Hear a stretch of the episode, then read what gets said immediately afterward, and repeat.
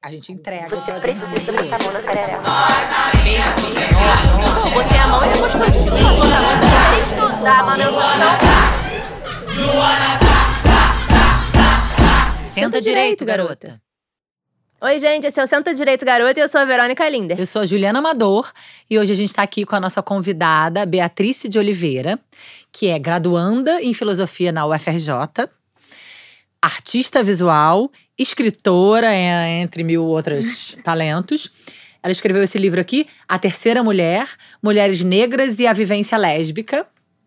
Por favor, explique-se, se apresente. Queremos entender o que significa o nome desse seu livro aqui. Bom, a Simone Beauvoir diz que as mulheres são o outro dos homens. Dito isso, a Grada Quilomba vem dizer que as mulheres negras são o outro do outro por não serem brancas e nem homens. E aí vem a terceira mulher, que é a mulher negra lésbica, que é o vácuo de todo mundo, porque é o outro do outro do outro. Ou seja, a mulher negra não é uma mulher branca, é, não é um homem branco e, e também não é heterossexual. Eu recebi o seu livro, né? E aí eu falei assim, caramba, que título interessante. E eu fui ler, eu li muito rapidinho. É um livro. Curtinho, né? É um livro bem curto, ele tem, tipo, quase 60 e Essa foi páginas. a intenção, realmente. É, e ele, é- ele é, uma, é uma leitura muito didática, ele é uma leitura muito boa e ele é uma leitura muito crítica, né, Beatriz? Você está aqui falando da problemática da nossa Simoninha, né? Simoninha Beauvoir. e você escreve aqui que, tipo, a, a problemática da Simone pensa na mulher é que ela pensa a mulher universal, ou seja, ela a mulher branca. Né? Continuando, então, com a perpetuação de homens brancos em pensar em si mesmo como universais. Para a pensadora e artista Grada Quilomba, a mulher negra é o outro do outro, né? Que eu acho que explica bem o que você disse agora aí, partindo, né, desse lugar aí da. É, porque ela sofistica essa análise, porque a Simone de Beauvoir, ela tá falando das mulheres brancas em relação aos homens brancos. Porque também tem isso do homem, que, que homens nós estamos falando. Então, a Grada vai além, ela fala da, das mulheres negras. Então, dito isso, eu vou mais além ainda. Eu falo das mulheres negras e lésbicas. Sim. Que é um posicionamento político, né? Que eu acho que o que mais incomoda o patriarcado e os homens é a lesbiandade, né? Porque assim. Porque aí não serve a eles não de serve, jeito nenhum. Mas eu serve. acho que também incomoda as mulheres héteros. Por quê? Porque É, a gente já O tinha... movimento feminista não é composto por muitas mulheres lésbicas? Sim, mas a gente está, está sempre na periferia, à margem. Nunca está protagonizando a luta, protagonizando as teorias. É, mas sempre estivemos ali, sempre estivemos na luta, sempre estivemos teorizando, escrevendo. Mas você pode ver que nesses livros clássicos onde todo mundo compra, onde todo mundo vê, sei lá, camiseta, é, sei lá, tênis. Feminismo liberal. Isso, feminismo liberal. E nunca tem uma teórica lésbica, nunca tem uma frase assim. A É Andrea. a- é, isso eu, eu tava lendo esses dias, né? A Andrea Dworkin, né? Ela fala que ela era uma lésbica política, mas ela foi casada com um homem a vida Sim, inteira. ela era heterossexual. É, e ela se declara como uma lésbica política, né? Sim, acho que. Mas pra mim, isso não faz muito sentido. É, não, eu, eu também não acho que faz sentido, mas eu só queria entender se você, tipo. qual Não, é a mas Não, eu sou realmente lésbica. Não, você nunca se bem. relacionou com homem. Não, isso eu já entendi, tá certo. Isso eu Mas entendi. você Não. nunca se relacionou. Mas assim, muitas Nunca pessoas. nem po- fiquei. Sim, mas a, a Ah, pessoa amiga, pode, pode. às vezes, se relacionar justamente com medo de assumir Sim. a sua orientação Sim, sexual. sim, isso acontece muito. É, devido a todo o silenciamento e a violência. Pois é. E o processo de primeiro se aceitar, primeiro saber que realmente é lésbica, não só uma mulher diferente, não só alguma coisa estranha que está sentindo, mas realmente o poder da palavra, realmente o poder se nomear lésbica. Tem até uma frase minha que foi recentemente colada, pode falar? Papel, papel mulher, no, em Minas Gerais, que é justamente sobre isso. é, quando eu me nomeei lésbica, eu, eu fiquei visível para mim, porque desde, desde muito nova, 11, 12 anos, sei lá, é, eu já sabia que tinha uma coisa diferente comigo, mas eu não sabia exatamente o que que era, né? Não sabia o que chamar.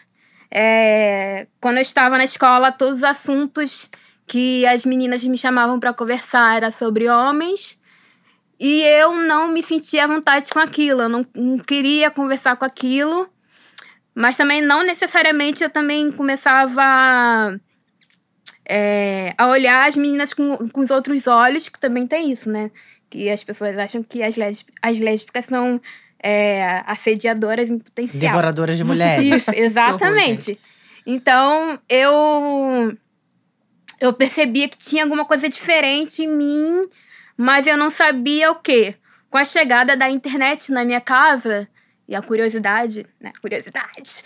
É, eu comecei a pesquisar, eu comecei a ler, a ler, a ler dia e noite até eu encontrar essa palavra, até eu encontrar alguns escritos, alguns textos que quando eu li eu comecei a chorar. Eu chorei basicamente dois dias sozinha, porque eu não, poder, não podia contar para ninguém, porque por mais que é, diretamente não falavam para mim que aquilo estava errado, que eu estava errada, poderia estar errada se eu falasse, mas, mas como minha família sempre foi muito religiosa, católica, então sempre havia um discurso que na minha cabeça, quando eu absorvia isso, é, estamos falando da Beatriz de 12 anos, 13 anos por aí.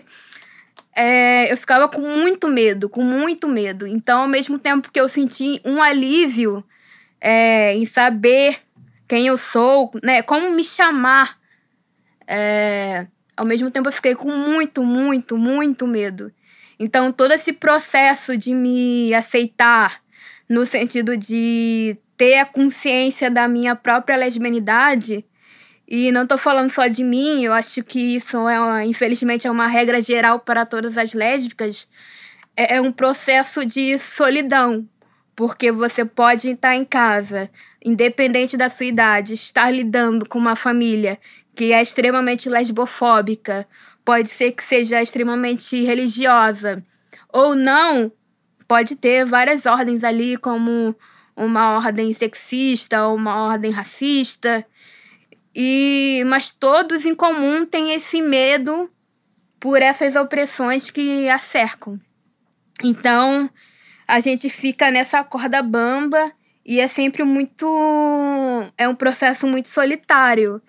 E quando a gente quer falar, quer se encontrar com alguns movimentos, com algumas algumas teóricas que quando a gente vai para o feminismo, porque é, o feminismo ainda, ainda bem que está, sendo, está se tornando muito popular é, entre as crianças, a gente também não encontra apoio porque, como eu, falo no livro, a, a, o, o discurso e toda a teoria ainda é extremamente heterossexual, o que faz com que as lésbicas não se encontram se encontrem. Como é que você vai é, se sentir acolhida se você não é descrita, se você não é citada? Então, todo esse processo, para mim, e todas as lésbicas no geral, é extremamente solitário. Como é que você chegou nesse livro? Você começou a escrever e aí alguém te chamou, vamos publicar isso? Como é que foi esse seu processo? Então, é, a ideia original era participar de um concurso literário do Instituto Marielle Franco de Ensaios Feministas. E assim ganhar uma publicação, por isso que ele é fininho. Era uhum. a ideia da, do edital era uma, um ensaio feminista bem curtinho. E aí eu comecei a escrever, comecei a escrever. Eu coloquei muitas vivências minhas aí, ao mesmo tempo que para não me sentir sozinha, também, ao escrever esse livro, eu invoco todas as teóricas feministas que eu encontrei e que me acolhem, né? de uma certa forma, seja como uma mulher negra, seja como lésbica. É, e aí eu como se eu juntasse todas elas para para me abraçarem, para eu não me sentir tão sozinha. E aí depois que saiu o resultado, eu não ganhei. E aí eu fiquei muito triste, muito triste porque eu me empenhei, empenhei bastante em escrever esse livro. Eu queria muito que ele fosse publicado, porque também ia significar uma certa virada na minha vida pessoal, na minha vida familiar. E aí então eu falei, bom, não ganhei, e aí eu fiquei no fundo do poço. Mas aí, aí eu lembrei que eu tava fazendo faculdade. Aí eu falei, bom, então vou tentar, não sei, entrar num grupo de pesquisa, ou transformá-lo num TCC. E aí, na cara e na coragem, eu procurei a professora Maria Clara Dias, que é professora de ética da cadeira de ética em filosofia da UFRJ. Aí na cara e na coragem mesmo, eu mostrei para ela, mandei o PDF. E aí ela gostou, conversou comigo. E aí ela direcionou para a editora que ela publicou, que publica alguns alguns autores da da UFRJ também. Que legal, é. foi assim uma é, Sim, foi a uma professora mudando, né?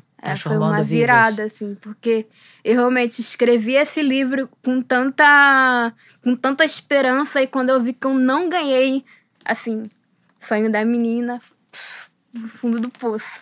Mas aí, graças a Deus, essa professora muito incrível, a Maria Clara, ela é incrível.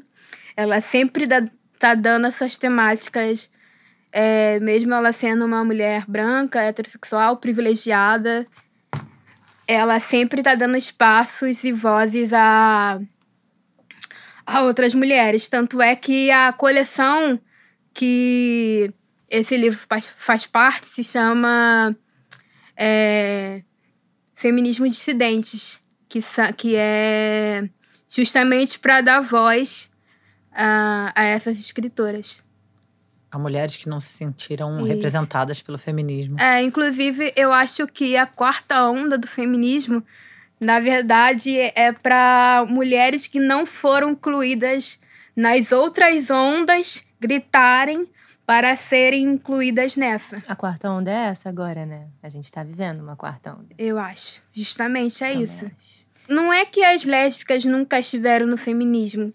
Elas nunca estiveram no protagonismo do feminismo. feminismo. Entendeu? Sim. É, porque o, o, discurso das mulheres que também, né, junto com a quarta onda, estão vindo, que é esse grupo é, feroz de mulheres antifeministas. Elas falam muito assim que vocês não gostam de casar e ter filhos, né? Elas acham que, femi elas acham que as feministas são lésbicas e que não gostam de casar e ter filhos. Então, por isso que eu te fiz essa pergunta. Não é se não era um espaço muito mais natural para as lésbicas dentro do feminismo. E, e você está colocando essa crítica, que é interessante, sim, elas estão presentes no feminismo, mas não são protagonistas do movimento. Sim. Por que, que é tão importante politicamente é, gritar né, sobre a sua orientação sexual como lésbica? Então, primeiro que lésbicas são mulheres. Sim. E segundo, eu creio que são as mulheres que não avançaram ainda nos direitos, políticas públicas, ginecologista e etc. Sempre é um sofrimento. Segurança no sexo não tem absolutamente Orientação, nada. né? É. Orientação não, nenhuma. Não, não tem nada mesmo. Como é que você faz um sexo Sim. protegido? A vulva, gente, quando vulva. a, a Marina, Marina Vergueiro veio aqui, a gente Não falou tem. sobre, sobre é, né? relação é, lésbica e eu perguntei pra ela como é que são os métodos é, Não tem. de proteção. Galera usa plástico filme. É, sim, então, tem algum, algumas gambiarras se você for transar com penetração, mas quem não transa com penetração, então fica meio um pouco meio difícil. É, eu já vi um vídeo explicando que, tipo, você corta a camisinha aqui, corta ali, não sei o que, abre a camisinha, bota lá, segura. E lá, eu Isso falei, pra fazer gente. sexo oral. É. Aí eu falei, cara, Muito difícil isso, né? Enfim, tem que ter a tesoura. Além da camisa, tem que ter a tesoura, amiga. Tem que ter a tesoura na tua bolsa. Então, é, uma, é uma, uma volta difícil, é uma volta. Imagina você explicar isso pra uma menina, sei lá, de 13 anos, 14 anos, Sim. que tá louca pra transar, tá louca pra. Ela não vai, não vai, não vai procurar. procurar. é, se cuidar, porque ela não vê isso na- nas propagandas de televisão. Ela não vê isso com a sua própria ginecologista. Não vê. Quando. a- por isso que eu também falo um pouco da minha vivência, porque quando eu fui a primeira vez numa ginecologista, ela virou pra mim e falou: não precisa, não. Você é lésbica, então. Ah, Não você foi lá, né? você foi numa sua consulta. Na ginecologista. E aí ela falou: você não precisa de orientação nenhuma, Não. porque você não engravida. Você não engravida, pô. Então tá de boa. Você não faz sexo com penetração, então você não precisa nem se cuidar. Então foi. Chocante, então são é. essas coisas que eu coloco no livro que, obviamente, quando eu falo de mim, eu não tô falando de mim, Beatriz, eu tô falando de mim, mulher negra, lésbica. E é isso. Então, é muito difícil. Por isso que eu falo que nós somos. é, enquanto, não sei, algumas outras mulheres já avançaram, o que é muito bom, a gente ainda não chegou nem na linha de começo, da, da linha de. Quando começam a correr, a gente nem. Porque, na verdade, não deixam. E, infelizmente, as próprias mulheres também aju faz, ajudam com que a, a, com que a gente não, não comece a, a ter direitos também. Porque, como você falou da, das mulheres antifeministas em achar que o feminismo é depilação, são peludas, odeiam homens, isso também faz parte do processo de criação da lesbofobia. Sim. É isso. O grande bicho papão. Sim. Então, é, a lesbofobia, por si só, ela é interseccional. Porque ela, ela é racista, ela é misógina, ela é sexista, ela cria uma dominação no corpo da mulher que ela não pode ser nada além de heterossexual. Então, quando ela é, se diz lésbica, se afirma lésbica, então automaticamente os olhos da sociedade viram e tentam de qualquer maneira, de várias formas, corrigir. Tanto as falas, tanto o corpo, tanto tanto nos direitos. Por isso que eu falo também que o estupro numa mulher lésbica é na intenção de corrigir. Eu faço uma diferença é, entre o estupro de mulheres heterossexuais e o estupro de mulheres lésbicas, porque nas lésbicas tem a intenção de corrigir. Não de uma certa forma possuir, mas de corrigir. É como se a gente estivesse quebrada e é, existisse um homem e a sociedade e corrigisse a gente, né? De todas as formas.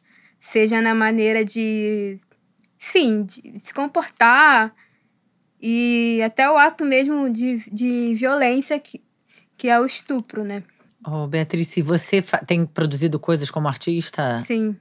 Eu falo que as minhas obras é, imagé é imagética do que eu escrevo, de como eu imagino, de como eu também me sinto, eu coloco esses sentimentos na imagem. Então, quando vocês abrirem o meu Instagram, não tem muita coisa lá porque eu tô recomeçando agora. Porque eu perdi, perdi todas as minhas obras nessas chuvas que teve aí no Rio. Então, todas as minhas personagens é, são mulheres negras, lésbicas, em sua maioria vestem terno ou não. Algumas vestem, usam brinco, porque eu sempre ouvia das mulheres da minha família que se, que se eu não usasse maquiagem, pelo menos colocasse um brinco para poder pelo menos evidenciar uma feminilidade que não é para mim, não me pertence. Então eu brinco, eu brinco também um pouco disso. E também você eu desenha? desenho mal, amiga. desenho mal. Mas eu pinto, eu pinto em. Eu pinto. Eu pinto em tela. Então. Eu também crio outras coisas, mas a, a pintura nesse momento, por causa da imagem e por causa da teoria que eu consegui juntar, eu consegui organizar meus pensamentos nesse livro, ela tá criando, criando forças e indo para a imagem. Então, todas as minhas pinturas, por enquanto, nessa pesquisa estão seguindo assim. Claro que eu quero debater outras coisas, mas tudo em torno da lesbianidade, né? E você já teve algum problema, tipo, emprego, amizades, por conta Hum. da lesbianidade? Principalmente familiar. É, você Muito. comentou que a sua família era muito católica, né? Sim. Religiosa. Conta um pouco pra gente, porque eu acho que é, é sempre Sim. importante outra pessoa ouvir e saber que ela não é inadequada, né? Que é capaz. que- Vamos que- que começar do existe- início. Vocês Tem existem. muita história. Então, vai. Então, eu descobri, acho que há cinco meses atrás, que eu sou adotada. Eu não sabia, já tem 24 anos. Mulher. Sim. Uau. E aí. é, eu descobri recentemente isso. é, mas com tanta exclusão que eu sofri, Dentro da sua família? sim, por conta da minha lesbianidade. E por conta ne- da negritude, porque todo mundo lá é branco. A exclusão na- da minha família era era xingamentos, era não chamar pra almoçar, não comer, era Isso pai e mãe que você tá falando. todo mundo. Todo mundo ali, assim. Como é uma família muito grande, então todo mundo, assim, participava.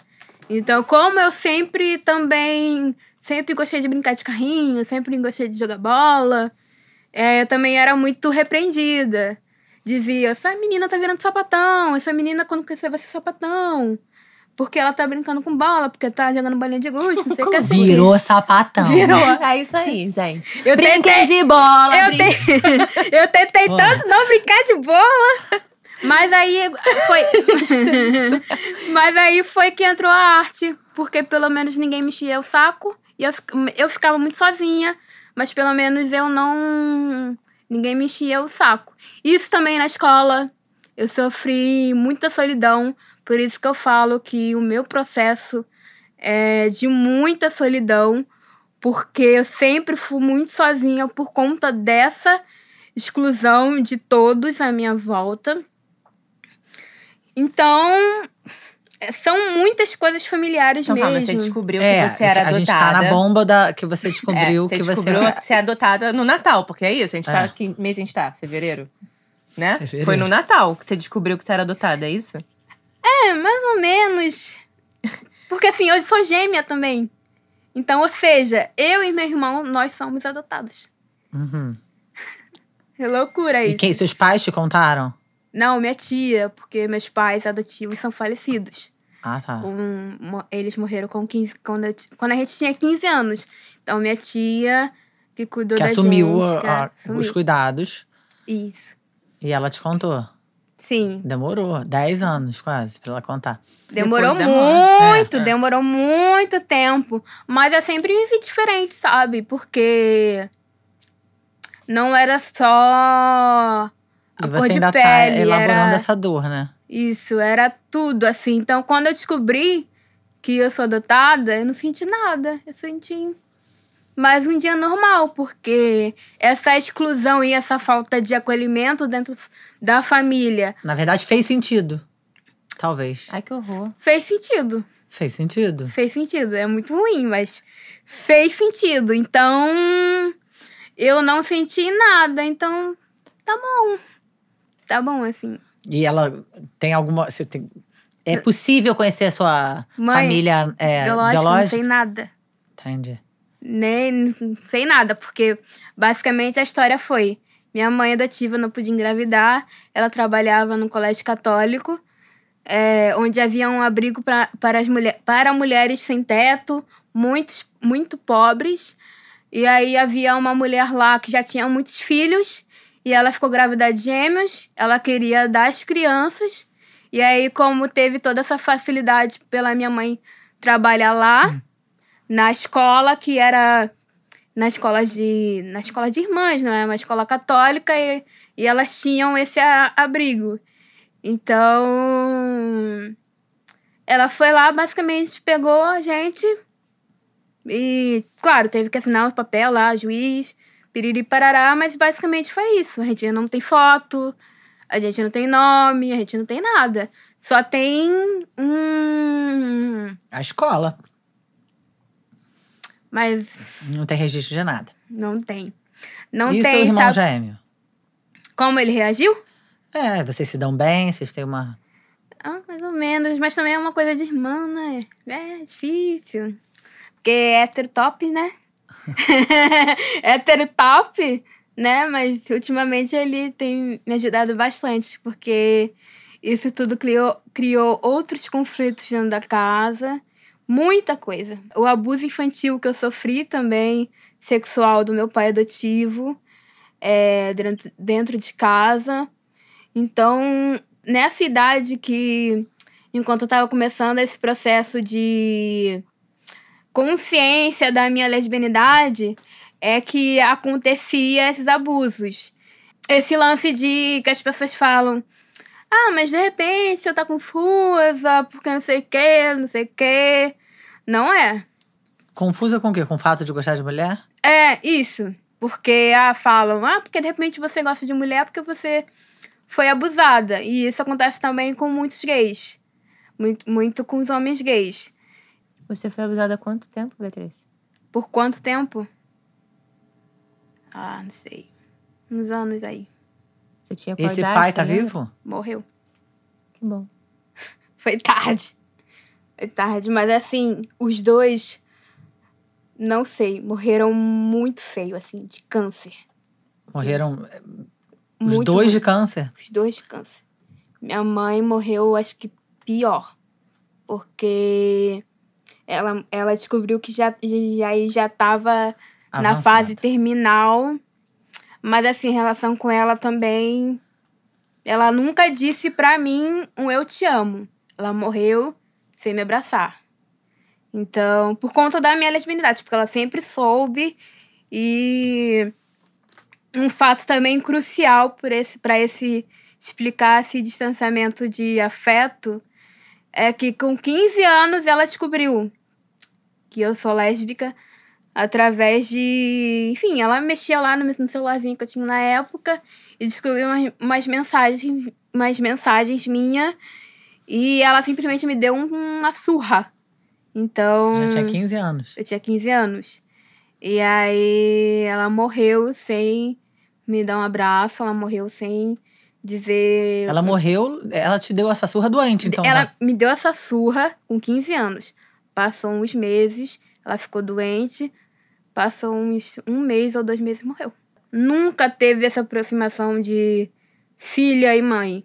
Por isso que quando eu descobri que eu era adotada, eu não senti. Porque, como ela falou, mesmo sendo cruel, Fez sentido. Faz, fez sentido. Tudo fez sentido. Então, Pertencimento, né? É. Como você diz. Sim.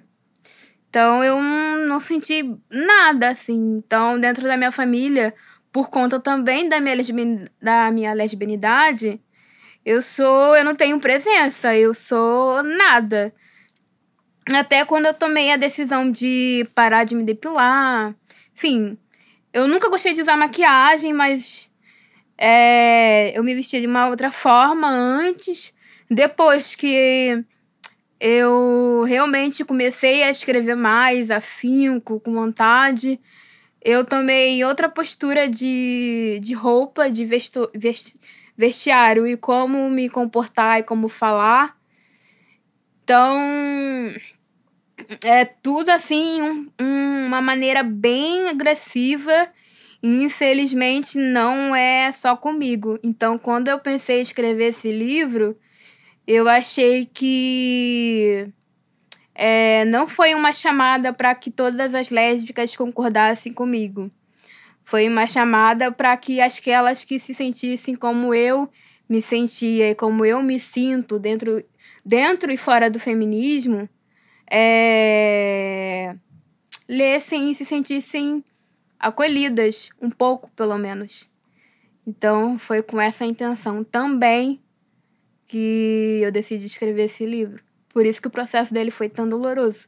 Porque remexeu. É uma história de muita dor. Remexeu então. e remexeu em coisas que, assim, eu queria deixar. Queria deixar no passado. Mas é, eu aprendi com todas as escritoras negras que eu já li que se você não também não escrever um livro ou alguma coisa, ou produzir alguma coisa, e não levar é, a sua vivência com a obra, é, infelizmente você não vai conseguir é, se conectar, pelo menos pela dor, com as outras com as outras mulheres. E aí, no meu caso, mais ainda com as mulheres lésbicas. Então, é isso. Eu queria te falar, eu não sou lésbica, eu não sou negra, mas é um livro que ele me elucidou muitas questões. Eu é ainda um... não li, tá? Quero ler. e, eh, e me acolheu muito, sabe? Tanto é que eu falei, a gente precisa conversar com a Beatriz pessoalmente para entender um pouco melhor, porque obviamente, né, tem coisas que eu falei, caraca, é a primeira vez que eu tô olhando isso, né? Então, é, geralmente é assim mesmo. É importante. É importante que bom que você conseguiu escrever, que você teve força para escrever sobre, mesmo com um processo tão dolorido, né? E... Mas foi um alívio, assim, eu botei é, pra fora. A arte é uma, é uma forma vomitei, de sobreviver assim, mesmo, né? Eu vomitei, porque eu estava é, extremamente sufocada. Você mora ainda com essa família? Sim. Eu achava que indo pra internet e spa, espaços feministas dentro da internet, eu poderia me sentir acolhida, e não foi bem assim. Mas aí eu decidi ir para a universidade também para eu poder também responder algumas pessoas que uma lésbica pode estar na faculdade, pode estar numa federal. Você se formou em artes antes, né? Sim, então, eu faço cursos livres no, no EAV Parque Laje. No Parque Laje. Então, e eu fazia antes, mas lá é muito caro, todo mundo deve saber. Para eu poder conseguir custear eu passei para federal. E aí eu desisti um pouco. Depois que eu passei e ganhei a bolsa de iniciação científica, eu voltei. Então, é, tanto a filosofia como a arte são muito importantes para mim que não tem como desassociar, porque eu fiz também é, uma grande volta, eu fiz um, um grande atalho para poder continuar em um e também para poder começar em outro que que como esse livro é interseccional, não tem como não tem como dividir ou somar em camadas ou montar como se fosse um prédio as opressões. É isso, não tem como.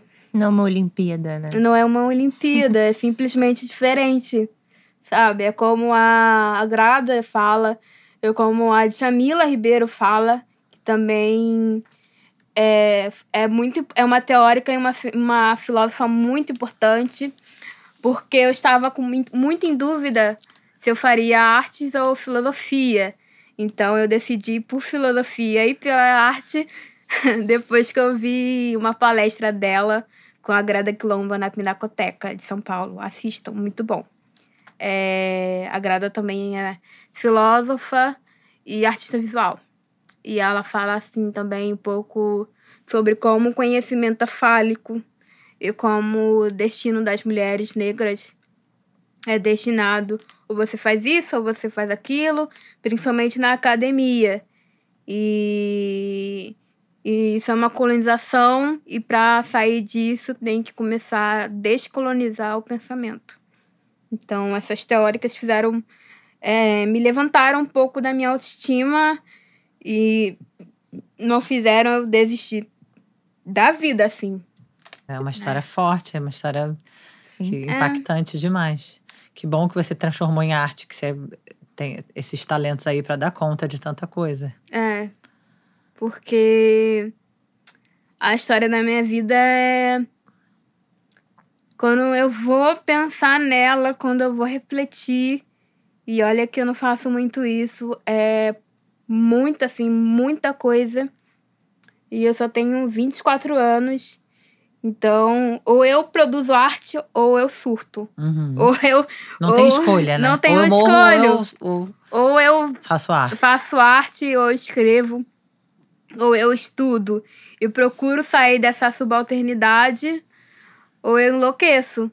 E eu realmente procurei essas teóricas e essas arti artistas também por isso, porque eu já não tinha um caminho, eu já não sabia o que fazer. E felizmente eu decidi criar esse meu primeiro bebê que eu pari. Eu espero Eu. parir outros. Eu vou E- esperar para ler os outros. Não, eu já tô fazendo um outro já. mas é- Maravilhoso. Mas é. É, projetos pro futuro. Mas é isso. Não tem como. É, a arte e a escrita salvou a minha vida. E as teóricas negras também, porque quando eu lia o feminismo clássico, digamos assim, o famoso, as teóricas clássicas, por isso que eu citei a, a Beauvoir, também não me achava. E aí, por isso que por um tempo eu desisti do feminismo. E cheguei até a me considerar assim. Não gosto do feminismo, mas por conta dessa fr- frustração, porque na época. E até hoje, eu acredito, é uma coisa contraditória. Mas, assim, pra Beatriz lá de, de 12, 13 anos, não era só uma co- contradição, era uma, uma. Era um ataque, era uma violência, porque é, eu achava que eu realmente me encontraria. Mas aí, depois, passado um tempo, eu. Eu vi que realmente ali não me acharia, mas tinha outras mulheres, outras, outras pensadoras falando sobre um lugar que eu me encaixaria, né? Então foi um abraço. Quando eu soube da, da existência delas, e é por isso que o livro fala de vivência, porque são histórias de vida. Eu falo que é sobre querer viver, né? A vontade lésbica existe de um imenso querer viver. A gente quer viver, né? Ter o poder de escolha de querer viver. Primeiro, a gente quer o poder ser considerada mulher, porque nós não somos. E depois disso, o querer viver vem Quando imensamente. você fala, tipo, que vocês não são mulheres, as lésbicas, você tá falando de, de feminilidade ou você tá falando de um outro contexto? de feminilidade. Na verdade, é, você leu a parte da Vitig, né, Monique Viting. Ela fala, ela faz uma provocação. Então, porque para a sociedade hétero, uma mulher só pode ser considerada uma quando se é hétero. Dito isso, uma mulher tem que se casar com um homem, ter filho dele, é, limpar a casa, enfim, fazer todo o papel heterossexual. Se uma mulher rompe com esse contrato, que ela chama de contrato heterossexual, então ela, ela não, é uma, não é uma mulher. Se uma mulher é, não se encontra na heterossexualidade e rejeita totalmente a feminilidade, que é, enfim, a gente vai- já vai também falando sobre a estética, que é não ter cabelo grande, não se depilar, enfim. Então ela não é uma mulher. Ela faz essa provocação. Pode até ser que haja interpretação para outros caminhos, mas na verdade não é. Ela simplesmente está fazendo uma provocação. Se é uma mulher não não é isso, então ela é- então ela não é uma mulher. É isso ou aquilo, né? Então, o que que é uma mulher, Beatriz? Mas Sabe que- você, você se considera uma mulher. Sim. Sim. Sim. Sabe que é, eu, pense- eu já pensei muito nessa frase. Assim, porque. É, nessas, nessas discussões de, de Instagram, de internet, há muito aquela frase, né? O que é uma mulher? O que é uma mulher? Eu gosto e eu concordo muito, e aí puxando também essa toda essa influência que eu tenho da Monique Witting, a pergunta é quando uma mulher se torna uma, né? E para mim é através desse contrato heterossexual para a sociedade, Uhum. não pra gente, né? Eu respondi? Acho que aqui não é muito sobre responder, né? E sim provocar É. reflexões, acho que. Sim, eu acho que quem tá ouvindo a gente quer É. escutar também, tipo, o seu ponto de vista, o que você acha, É. o que você entende mesmo, né? Porque Sim. quando você diz que existe uma terceira mulher, você tá falando que existem vários tipos de mulheres, né? Então, eu entendo assim, tipo, que a gente vai ter várias definições pra o que é uma coisa só, de repente. É, então, tem até aquela discordância que eu tenho da Judith Butler de abolir o termo mulher, e aí a gente pode entrar em uma polêmica, ou não, mas enfim, minha, minha existência já é uma polêmica, vamos, vamos colocar assim, de que ela coloca para abolição do termo mulher. Mas é, talvez isso seja uma limitação da branquitude da Butler, porque tem mulheres que não são consideradas mulheres. E aí, como é que você quer abolir o termo é, mulher se muitas mulheres ao longo da história não foram consideradas mulheres? Um exemplo disso, as mulheres negras, né? Que, que são mulheres, mas nunca foram consideradas uma. Então, é- isso segue sendo um limite da, da teoria da Butler. Intenso. É um mega assunto. mais. Eu acho que a gente tem muitas, muitas nuances, né, pra falar sobre isso. E onde é que a gente encontra o teu livro? Isso. Como é que a gente compra? Então, eu você- ganhei, tá, querida? É, porque eu sou muito porque- privilegiada. Ó, que são duas Tá. apresentadoras, tá? Tá aqui. Eu ganhei esse livro. Esse aqui não é o meu, eu não trouxe o meu, mas de repente, olha aí, ó. Ah, vê até com o endereço daqui, é um livro pra cá. Olha só. É meu! Olha só. eu anotei pra eu não me perder. Tem um Acho que se tem o endereço daqui, já. Não, era. mas aí eu posso dar o, o- esse exemplar pro programa e pode deixar aqui, ó. Pode deixar ali. Eu acho que a gente podia mesmo, né? Tem uma biblioteca, Ah! senta direito, garota. Ai, É isso aí. Tá cheio de aí, ideias já começou, já começou. Nosso primeiro livro, Já começou por biblioteca, esse. Sendo Direito Garota é a terceira mulher. E eu acho que foi muito maravilhoso. Começou por esse. Então, mas aí, como é que a gente faz pra comprar tudo Então, tem a, op- a opção de comprar pelo próprio site da editora, Uhum. que A a, é a, a link. editora APQ. Não tem Tá. aqui o nome. Ah, tá aqui. Tem não. sim. Lógico que tem. Procura É. aí. Tem que ter. É. Procura aí. APQ, editora Não, e não precisa produto. detalhes, a gente vai botar o link. A, Aham. Não, a- sim. esse negócio aqui. Então, QR mas aí- QR Code, que a gente é QR code, chique. QR code. E aí vocês podem também comprar pela Amazon. Hum, E aí vai, tá em todos os sites. Só Irado. procurar no Google e aqui acha. tá ótimo. Maravilhosa. Porque- Bota lá Beatriz de Oliveira. Isso, é, ou, ou você coloca o nome do livro que aparece. Boa. Pode falar? Claro. Extra, Magazine Luiza. Sim, não. Tá tudo bem. Graças a Deus. Não, é fácil de tá aí. achar, é fácil de comprar É e fácil. é E é baratinho. recomendado. Não, gente, É eu li muito rápido. E olha que eu tenho duas é crianças em curto, casa, né? né? Então, É assim. curto, foi com essa intenção, E realmente. foi- eu acho que você quis usar uma linguagem que fosse né, acessível pra todo mundo. Que tem Sim. essa coisa também do feminismo. Já é do né, academicismo. da academia. De ficar todo mundo falando só entre os intelectuais. É, e também tem aquilo, né? Como eu sou criada na periferia e fui pra academia antes mesmo de estar na academia, então sempre fui famili- familiarizada com os termos. Mas obviamente que nem todo mundo Sim. que vai pegar esse livro vai poder. Vai ter essa mesma experiência que eu tive, porque eu sempre gostei de ler. Eu tinha que ler, né? Eu tinha que, que tentar sobreviver a- ao que tudo que eu falei de alguma forma. E também os livros me ajudaram bastante. Então, como eu também não sou uma auto- assim, uma autora estreante, né? Porque eu nunca publiquei nada. Então, a, a minha estratégia foi justamente com a proposta do edital do concurso. Escrevi um livro acessível, didático, fácil de ler, um título in- interessante que aguçasse a curiosidade de quem pegasse. uma, uma capa que também, junto com a editora, e eu escolhi que fosse uma capa.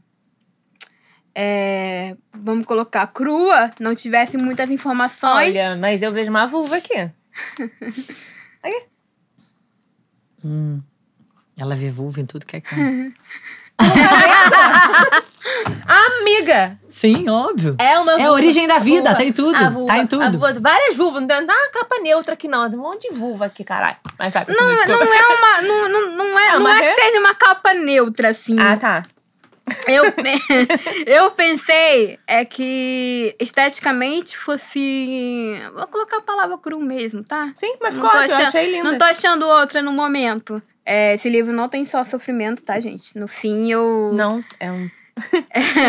No fim, tem até uma proposta de emancipação das mulheres lésbicas que eu proponho não uma criação do feminismo lésbico, lésbico porque ele já existe, assim, enquanto teoria, enquanto prática também. Não, não tô falando de uma organização política ou de um partido, é, mas o feminismo lésbico ele já, já existe aí né?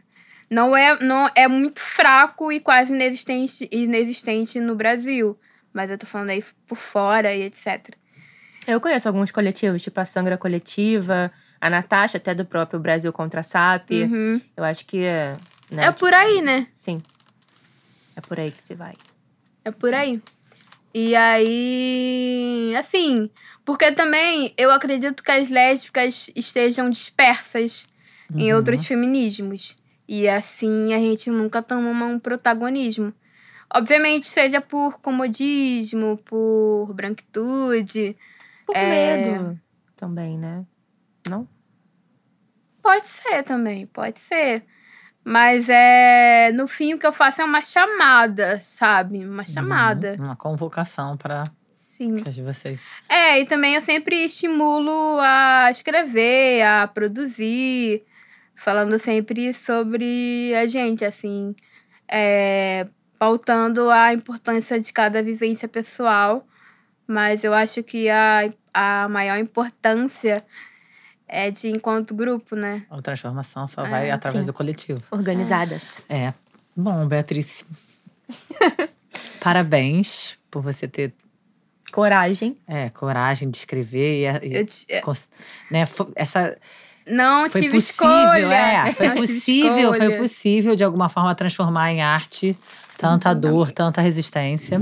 Espero que o livro seja um sucesso, que você não pare de escrever, de pintar, de criar, tá?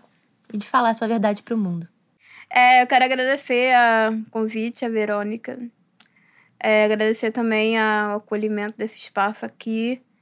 E eu fiquei muito feliz porque, assim, é a primeira grande divulgação do livro, assim. Obviamente que eu fiz a live do lançamento, etc. Mas, assim, um espaço público, né? Foi a primeira vez. Tanto do meu livro, tanto de mim, né? Porque sou uma pessoa que fica ali quietinha, produzindo, quieta no seu espaço. E a gente tava. Eu, eu pelo menos, tava muito curiosa. Depois que eu li, eu falei, Juliana, eu vou levar pra você ler, mas eu acabei esquecendo. eu falei, a Tá gente, quieto. precisa, é, a gente precisa ouvir a Beatriz, não tipo a escritora, a terceira mulher, não, você, sabe? Porque você não é a terceira mulher, né, Beatriz?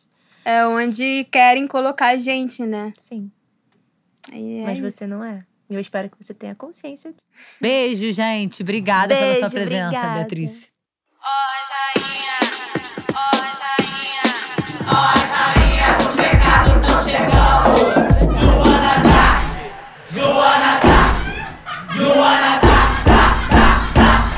Senta direito, garota.